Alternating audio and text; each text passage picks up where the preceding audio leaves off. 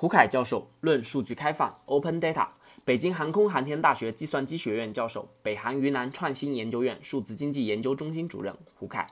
在数字经济高速发展的今天，有人比喻数据是未来的新石油，有人把数据比喻为蕴藏丰富的矿脉。挖掘有价值的数据，就好像在淘金。据权威资料统计，全球数据量在2020年可能达到惊人的40则字节以上，数据产业收入规模将达到560亿美元以上。百分之八十的企业将会致力于提升其所处行业的数据能力，数据成为人才、技术、资源之外的另一核心竞争力。数据化为生产要素和数据资产化成为两大发展趋势。开放是主旋律，包括合法合规的权威无偿开放和有偿市场化开放。数据与其他生产要素和资产都有着显著不同，面临数据确权、存储、孤岛、定价、交易。合法、互通、融合、隐私、安全、保护、权利、追溯等复杂而敏感的特殊问题，给我提供一些数据，我就能做一些改变。如果给我提供所有数据，我就能拯救世界。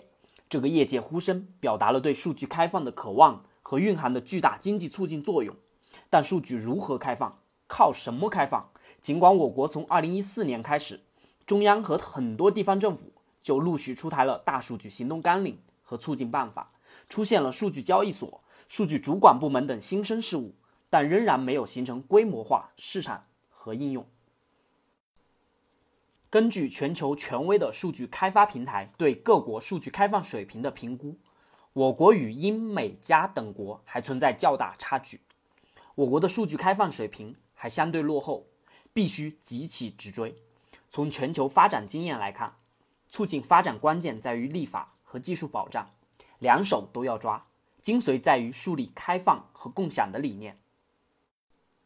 世界各国把数据的开放作为一个重大基础发展战略。早在2009年，英国政府就提出了数据开放计划 （Open Data）。从2009年至2014年，共颁布了11项新政策来推动数据开放，每年带来节省效益300亿英镑以上。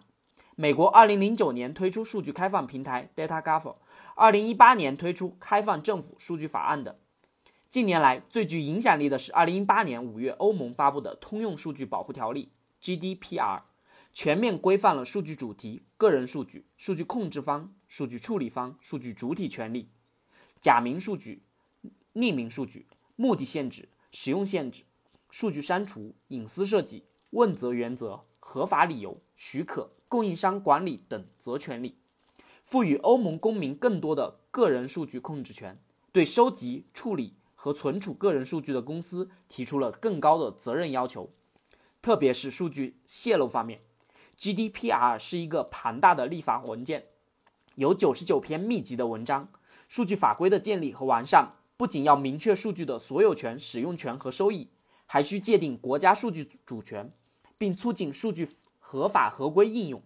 欧盟相关报告表明。GDPR 实施一年，就收到了约十余万份数据相关问题举报，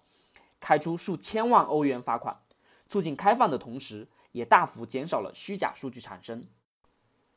因此，中央和地方政府层面建立完善相关法规，是数据开发繁荣的根本保证。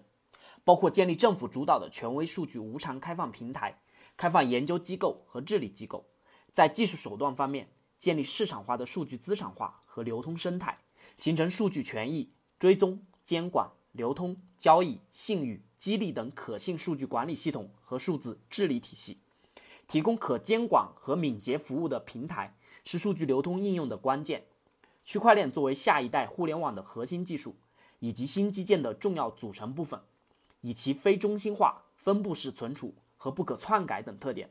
能够全面提升数据的安全性。可信性、追溯性和流通性，让数据安全有序的在人机物和不同系统间自如流动，以更低成本、更高效率、更安全地解决互不认识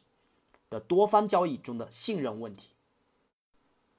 基于上述目标，与目前集中数据管理系统不同，我们研发了区块链上的数据管理系统 ——Open Data 开放数据。